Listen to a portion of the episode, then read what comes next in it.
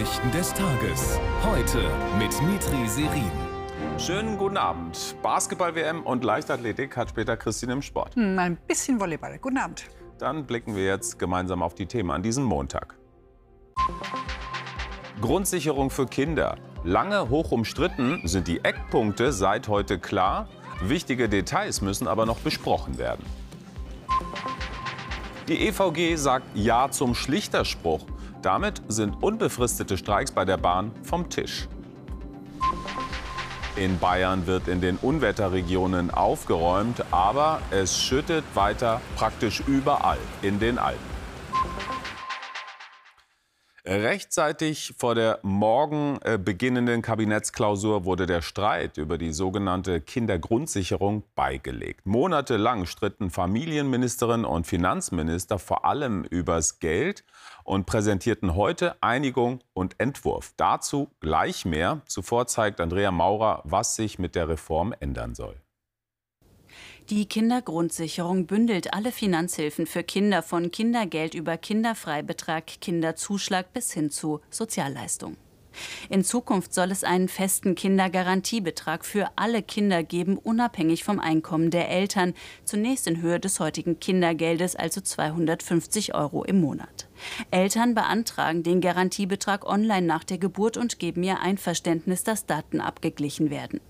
Das Kind erhält dann automatisch den Garantiebetrag und je nachdem, was die Eltern verdienen, auch einen flexiblen Kinderzusatzbetrag. Je niedriger das Einkommen der Eltern, desto höher die Leistung.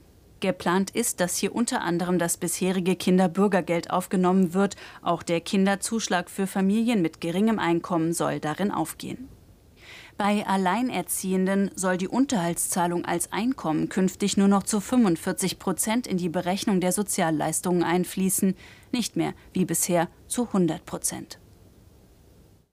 Ja, Familienministerin Paus von den Grünen hat hoch gepokert, nicht so viel bekommen, zeigt sich aber dennoch zufrieden. Christian Lindner sieht auch ein gutes Ergebnis, prophezeit aber wegen der angespannten Haushaltslage, dass es wohl für lange Zeit die letzte große Sozialreform bleibt. Heike Slansky über Kritik, Einigung und Fragezeichen. Als wäre nichts gewesen, treten am Vormittag zufriedene Ampelminister vor die Hauptstadtpresse. Tatsächlich hatten sie noch bis kurz vor Mitternacht gerungen. Nun der Durchbruch. Bis zu 5,6 Millionen armutsbedrohte Familien und ihre Kinder bekommen dadurch die Leistungen schneller, einfacher und direkter. Millionen darunter, die vorher gar nicht wussten, dass ihnen diese Unterstützung zusteht. Hochgepokert hatte die grüne Familienministerin. Ursprünglich forderte sie 12 Milliarden. Herausgekommen sind 2,4. Der liberale Finanzminister hat sich durchgesetzt, betont, es gäbe keine generellen Leistungserhöhungen. Das Beste, um Armut zu überwinden, ist Arbeit. Denn der Grund für Kinderarmut ist ja oft die ähm, Armut an Arbeit, an äh, Integration, an Sprachkenntnissen der Eltern. Unzureichend sei das Ergebnis, kritisieren Sozialverbände, das einst ambitionierte Vorhaben geschrumpft auf eine Verwaltungsreform. Das ist nicht der große Wurf der Paradigmenwechsel, sondern es sind leichte Verbesserungen. Für eine Kindergrundsicherung muss mehr kommen. Die Union spricht von einer Mogelpackung, warnt vor noch mehr Bürokratie. Wir fordern tatsächliche Verbesserungen für Kinder, Unterstützung Familien von Beginn an über ein gutes, gutes frühkindliches Bildungssystem. Das wichtigste sozialpolitische Projekt der Ampel geht nun in die nächste Runde. Expertenanhörungen, Bundestagsdebatten, Ausgang offen. Shakuntala Banerjee in Berlin. 12 Milliarden Euro hatte Familienministerin Paus veranschlagt. Das sind ja dann wirklich deutlich weniger geworden. Und trotzdem gibt sich Paus zufrieden. Wie passt das zusammen? Ich habe hier leichte Tonprobleme, aber soweit ich das verstanden habe, geht es um die Zufriedenheit. Und ich muss sagen, die äh, etwas anderes als politische, Proble äh, politische Zufriedenheit ähm, wäre Frau Paus heute gar nicht anders, äh, gar nicht übrig geblieben. Denn ähm, die Ampel musste heute beweisen, dass äh, sie noch etwas anderes kann als Dauerstreit. Und Lisa Paus musste heute glaubhaft machen, dass der Krach, den sie damit verursacht hat, sich auch gelohnt hat. Und deswegen dürfte sie heute auch zwei Punkte besonders betont haben. Zum einen, dass die gestrige Entscheidung einen Paradigmenwechsel Paradigmenwechsel bei der Kindergrundsicherung äh, mit sich gebracht hat und auch, dass die 2,4 Milliarden für 2025 eben nur ein Startgeld sozusagen sind und dass es in den Jahren darauf äh, deutlich ansteigen könnte. Bis zu 6 Milliarden nimmt sie an im Jahr 2028, wenn deutlich mehr Familien auf das Geld zugreifen können. Ähm, dass die Zufriedenheit allerdings nicht wirklich von Herzen kam, das konnte man an einer Aussage merken. Da sagte sie nämlich ähm, zum Schluss ihres Eingangsstatements, angesichts der Haushaltslage und der sich eintrübenden wirtschaftlichen Situation des Bundes sei sie zufrieden. Übersetzt heißt das, es war einfach nicht mehr drin, ohne die Unterstützung von Olaf Scholz gegen Christian Lindner. Schakuntala, vielen Dank für die Einordnung. Und auch die Kollegen von Wieso greifen das Thema Kindergrundsicherung auf, gleich im Anschluss an unsere Sendung. Angesichts der schwächelnden Konjunktur fordert die Wirtschaft von der Regierung mehr Hilfen, unter anderem einen günstigeren Strompreis. Jetzt hat sich die SPD-Bundestagsfraktion bei ihrem Treffen in Wiesbaden auf einen subventionierten Industriestrompreis von ca. 5 Cent pro Kilowattstunde für energieintensive Unternehmen geeinigt, zunächst auf fünf Jahre befristet. Kanzler Scholz war bislang skeptisch. Die Grünen schlagen 6 Cent vor, die FDP lehnt diese Staatshilfe ab. Ja, Zugreisende können aufatmen. Unbefristete Streiks bei der Deutschen Bahn, die sind erstmal vom Tisch. Die Mitglieder der Eisenbahnergewerkschaft EVG haben sich mehrheitlich dafür ausgesprochen, das Ergebnis der Schlichtung anzunehmen. Für die 180.000 Beschäftigten bedeutet das, sie erhalten in zwei Schritten einen Festbetrag von 410 Euro monatlich und eine steuerfreie Einmalzahlung von 2.850 Euro. Dazu kommen dann noch Sonderregelungen für bestimmte Berufe. Berufsgruppen. Für die Bahn ist es die teuerste Tarifanhebung in der Geschichte. Hans-Jürgen Piel. Zweimal hatte die EVG den Schienenverkehr deutschlandweit lahmgelegt, seit Februar ergebnislos verhandelt. Erst ein Kompromissvorschlag der Schlichter Thomas de Maizière und Heide Pfarr konnte den Tarifstreit beenden. Gut 52 Prozent der stimmberechtigten EVG-Mitglieder sprachen sich jetzt für dessen Annahme aus. Damit haben wir einen solidarischen Tarifabschluss, der vor allem den kleineren und mittleren Einkommen ein deutliches Plus bringt. 410 Euro plus sollen künftig alle Bahnmitarbeiter bekommen, einige bisher benachteiligte Berufsgruppen aber besonders begünstigt werden. Fahrdienstleiter etwa erhalten bis zu 900 Euro mehr, Zugbegleiter 840 und Werkstattmitarbeiter bis zu 860 Euro Gehaltserhöhung. Das hatte bereits für Grummeln bei Kollegen gesorgt, die nur die allgemeine Erhöhung erhalten sollen. Für die Deutsche Bahn wird der Tarifabschluss teuer. Schriftlich teilte Personalvorstand Seiler heute mit, mit diesem Abschluss erkennen wir die Leistung unserer Mitarbeitenden an, auch wenn er uns wirtschaftlich sehr viel abverlangt. Für Bahnkunden bedeutet der Abschluss jetzt zumindest zwei Monate ohne Streikgefahr. Ab November beginnen neue Tarifverhandlungen dann mit der Lokführergewerkschaft. Sechs Wochen vor der Landtagswahl in Bayern hat Ministerpräsident Söder für morgen eine Sondersitzung des Koalitionsausschusses einberufen. Sein Stellvertreter und Koalitionspartner, Freie Wählerchef Aiwanger, soll sich persönlich erklären. Hintergrund ist ein antisemitisches Flugblatt aus Schulzeiten. Aiwanger hatte eingeräumt, dass ein oder wenige Exemplare des Blattes damals in seiner Schultasche gefunden worden waren. Kurz darauf gestand sein Bruder, der Verfasser zu sein. Und auch Kanzler Scholz drängt inzwischen auf weitere Aufklärung. Jetzt in die Ukraine. Dort rücken ukrainische Streitkräfte nach eigenen Angaben weiter vor. Jeder Quadratkilometer, der zurückerobert wird, zählt als Sieg. Aber der Krieg hinterlässt tiefe Spuren. Die Ukraine, früher Teil der Sowjetunion, teilte mit Russland Sprache und Kultur. Jetzt suchen oder betonen viele Menschen die eigene ukrainische Identität. Aus Kharkiv, Anne Brühl.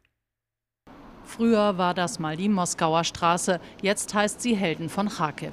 Die Stadt hat schon 50 Straßen umbenannt. Insgesamt sollen es 500 werden. Wir schreiben unsere Geschichte nicht um. Wir gewinnen unsere Geschichte zurück, die auf die eine oder andere Weise vernichtet wurde. Durch den sowjetischen Propagandaapparat, durch das Imperium, das uns seine Narrative aufzwang. Kharkiv liegt nahe der Grenze zu Russland. Zu Beginn des Kriegs wurde die Stadt massiv angegriffen. Bis heute gibt es hier täglich Luftalarm, schlagen russische Raketen ein. Sagen Sie, was Sie wollen, aber Russland hat unsere Stadt zerstört und niemand anders. Leider. Russisch, Ukrainisch, in Kharkiv existiert nach wie vor beides nebeneinander. Viele sprechen zu Hause Russisch, ein Überbleibsel aus Sowjetzeiten. Jetzt gibt es hier Ukrainischkurse. Das ist meine Muttersprache und ich will meine Kenntnisse darin vertiefen. Die Ukraine auf der Suche nach der eigenen Identität. Denkmäler sind zum Schutz eingehüllt, auch das für Alexander Puschkin, den russischen Nationaldichter. Seine Statue wurde inzwischen entfernt. Ich war von Anfang an nicht mit allem einverstanden, weil es Namen gibt, die weder zu Russland noch zur Ukraine gehörten. In Kharkiv erschaffen sie Neues. Aus den Resten von russischen Raketen haben sie hier einfach Kunst gemacht. Im Schatten des Ukraine-Krieges schwelt ein anderer Konflikt weiter im Kaukasus. Es geht um Bergkarabach. Dort wächst die Verzweiflung, es herrscht Hunger. Das Gebiet wird mehrheitlich von Armeniern bewohnt, wird aber vom umliegenden Aserbaidschan beansprucht. Der sogenannte Lajin-Korridor ist die Versorgungsader für mehr als 100.000 Menschen. Aber der wird seit Ende letzten Jahres von der Regierung in Baku blockiert. Nahrung und Medikamente kommen nicht durch. Nina Niebergall. Das Elend hat in Bergkarabach eine Nummer. Sie bestimmt über den Platz in der Warteschlange, wer hungern muss und wer ausnahmsweise genug zu essen bekommt. Ich habe vier Kinder, von denen drei Soldaten sind. Von morgens bis abends stehe ich in der Schlange, damit sie etwas zu Mittagessen bekommen. Es leiden vor allem die Schwächsten, Kinder, Schwangere. Ein Mann soll an Unterernährung gestorben sein. Der Vorwurf der Bergkarabach-Armenier, Aserbaidschan wolle sie aushungern. Seit Dezember blockiert Aserbaidschan den Zugang von Armenien nach Bergkarabach, ließ nur noch solche Hilfstransporte durch. Seit kurzem auch die nicht mehr. Gecham Asryan hat seine Zahnarztpraxis immerhin noch geöffnet. Viele Kliniken sind schon geschlossen. Wegen der Blockade haben wir einen sehr ernsten Mangel an Medikamenten. Die Lösung, die Aserbaidschan anbietet, will Gecham Asryan auf keinen Fall. Die lautet, Bergkarabach soll in Aserbaidschan integriert werden. Dann sei die Versorgung wieder sicher. Ich sehe nur eine Option, für die wir kämpfen und an die ich mich noch aus meiner Kindheit erinnere, die Vereinigung von Arzach und Armenien. Arzach, so nennen die Armenier Bergkarabach. Dass Aserbaidschan sie hier in Frieden leben lässt, Daran glaubt kaum jemand. Heute, vor 35 Jahren, geschah etwas, das als größte Flugschau-Katastrophe in die deutsche Geschichte einging. Das Unglück im rheinland-pfälzischen Rammstein. Hunderttausende Besucher, viele Familien mit Kindern auf dem US-Stützpunkt nahe Kaiserslautern. Sie bestaunen italienische Kunstfliege, als plötzlich drei Maschinen zusammenstoßen. Eine rast brennend ins Publikum, explodiert. 70 Menschen sterben in den Flammen, etwa 1000 werden verletzt, viele davon schwer. Über die Folgen von Rammstein Marion Geiger. Sie treffen sich jedes Jahr in Rammstein, um sich gemeinsam zu erinnern. Um 15.44 Uhr halten sie inne. In dieser Minute kam es vor 35 Jahren zur Katastrophe. Auf der US-Airbase ist Flugtag. Doch ein Manöver misslingt. Mark David Jung war damals vier Jahre alt und mit seinen Eltern dort. Seine Mutter konnte ihn schwer verletzt aus den Trümmern ziehen. Sein Vater hat nicht überlebt. Den Tag der Katastrophe vergisst er nie. Für mich bedeutet der Jahrestag ein Tag des Erinnerns, ein Tag des Revue-Passierens, ein Tag um auch in die Zukunft zu schauen und zu danken, dass ich auch am Leben bin. Marliese und Alfred Witt verloren in Rammstein ihren Sohn. Mario war 16 und galt sechs Tage lang als vermisst. Man ist in einem Wechselbad der Gefühle.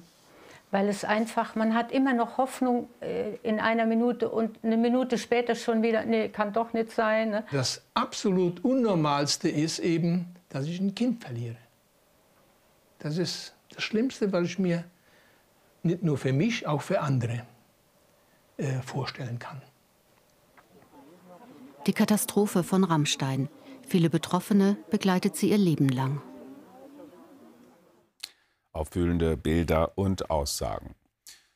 Im Süden von Bayern hat eine Gewitterfront am Wochenende massive Schäden angerichtet. Besonders schwer traf es den Ort Bad Bayersäuen. Dort wurde der Katastrophenfall ausgerufen. Ein groß angelegter Hilfseinsatz läuft. Unzählige Dächer müssen gesichert werden, weil riesige Hagelkörner sie einfach durchschlagen haben.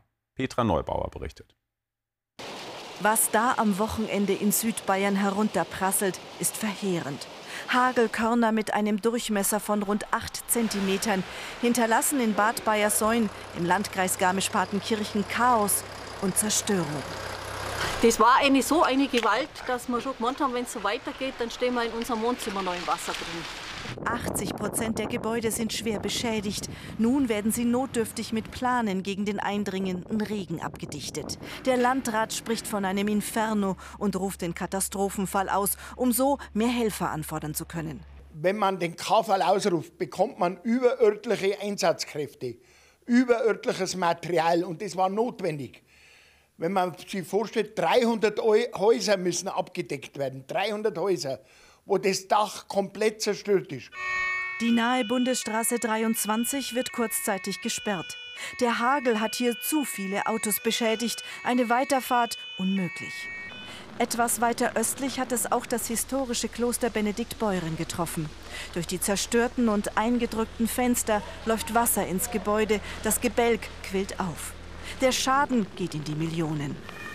Südbayern erlebt ein Unwetterwochenende mit gewaltigen Folgen. Sie alle zu beseitigen wird Wochen, wenn nicht Monate dauern. Und nicht nur in Bayern kämpfen die Menschen mit den Wassermassen. Auch in Österreich ist die Situation wegen des Starkregens angespannt. In Tirol erreichen die Flüsse Pegelstände wie seit Jahrzehnten nicht mehr. Zahlreiche Straßen wurden überschwemmt. Besonders schlimm ist es im Ötztal. Dort haben die Wassermassen eine Bundesstraße weggerissen, so dass einige Gemeinden nicht mehr erreichbar sind. Wir machen jetzt sportlich weiter. Keine Medaillen für die Deutschen bei der Leichtathletik-Weltmeisterschaft in Budapest. Das ist schon bitter, Christine. Hm, ziemlich krass und das Ganze im vorolympischen Jahr. Zum ersten Mal in der 40 Jahre langen WM-Geschichte kein Podestplatz für den DLV. Und die Prognose Richtung Paris sieht für den deutschen Sport auch nicht gerade rosig aus. So Leichtathletik-Präsident Jürgen Kessing. Die Weltspitze ist enteilt. Die WM ohne Medaille hat viele Gründe. Ob zu wenig Geld, zu wenig gute Trainer oder zu wenig Wettkampfhärte. Auf die Schnelle zu beheben ist das kaum. Dass sich jetzt von einem aufs nächste Jahr jetzt nicht allzu extrem viel ändert. Ich denke, das sollte auch jedem klar sein, der realistisch an den Sport herangeht und sich so ein bisschen in der Szene auskennt. Unterdessen hat sich Sebastian Coe in Budapest erneut gegen das Vorhaben des IOC gestellt, bei Olympia in Paris im nächsten Jahr russische und belarussische Athleten zuzulassen. Wir haben den Ukrainern das Training weit weg von zu Hause in der Türkei, Portugal und Italien ermöglichen müssen. Das ist für sie unhaltbar. Daher werden sich meine Ansichten so bald nicht ändern. Die Ukraine gewann in Budapest einmal Gold und einmal Silber. Voll im Soll sind bisher die deutschen Basketballer um Kapitän Dennis Schröder. Zwei Spiele, zwei Siege bei der WM in Japan. Ein verheißungsvoller Auftakt, der zuversichtlich stimmt und auch bei der Prominenz für gute Laune sorgt. Auch Basketballlegende Nowitzki begeistert vom mitreißenden Sieg gestern gegen die starken Australier. Schon vor dem morgigen Spiel gegen Finnland steht der Gruppensieg damit bereits fest. Nichtsdestotrotz wollen wir natürlich fokussiert bleiben und ähm versuchen, das dritte Spiel zu holen, weil das natürlich sehr wichtig ist. Denn jedes einzelne Ergebnis wird in die Gruppenphase mitgenommen. Der am Knöchel verletzte NBA-Profi Franz Wagner steht wohl wieder bereit. Die Tendenz geht aber dahin, ihn noch zu schonen. Ja, und die Volleyballerinnen sind bei ihrer EM-Achtelfinale raus. Das musste noch sein.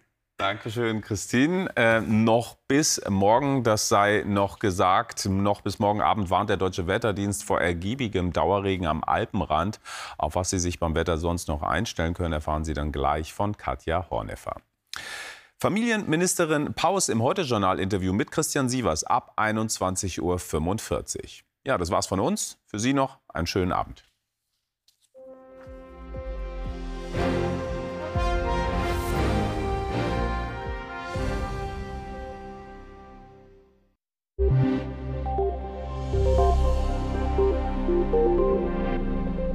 Guten Abend. In den vergangenen 24 Stunden hat es sehr kräftig geregnet. Das liegt an diesem Tief Erwin. Das hat viel Regen mitgebracht auf die Alpen-Südseite, in die Alpen und auch an den Alpen-Nordrand. Und es wird kräftig weiter regnen. Bis morgen Abend gibt es noch eine Unwetterwarnung des Deutschen Wetterdienstes vor ergiebigem Dauerregen am Alpenrand. Auch sonst wird es hier im Südosten Deutschlands weiter regnen. Im Nordwesten ist es dagegen trocken, zum Teil klar. Dann bildet sich auch mal Nebel. Die Temperaturen sinken auf 14 Grad hier an der Nordsee und auch im Rhein-Main-Gebiet und bis 8 Grad am Alpenrand. Und im Dauerregen bleibt es morgen kühl an den Alpen. Da werden das nur 12 Grad, ähnlich wie im Vogtland. Sonst werden immerhin bis zu 19 Grad auf Rügen oder auch zwischen der Nordseeküste und dem Niederrhein erreicht. Und morgen schüttet es an den Alpen ergiebig weiter. Auch sonst wird es hier sehr trüb und regnerisch bleiben in der Südosthälfte. Im Nordwesten ist es etwas freundlicher. Da kommt zwischen kräftigen Regenschauern auch mal die Sonne zum Vorschein bei einem heftigen Wind aus nördlichen bis nordwestlichen Richtungen. Die gute Aussage für die nächsten Tage ist, es wird von Tag zu Tag sonniger und auch wieder wärmer und den Dauerregen sind wir dann los. Guten Abend.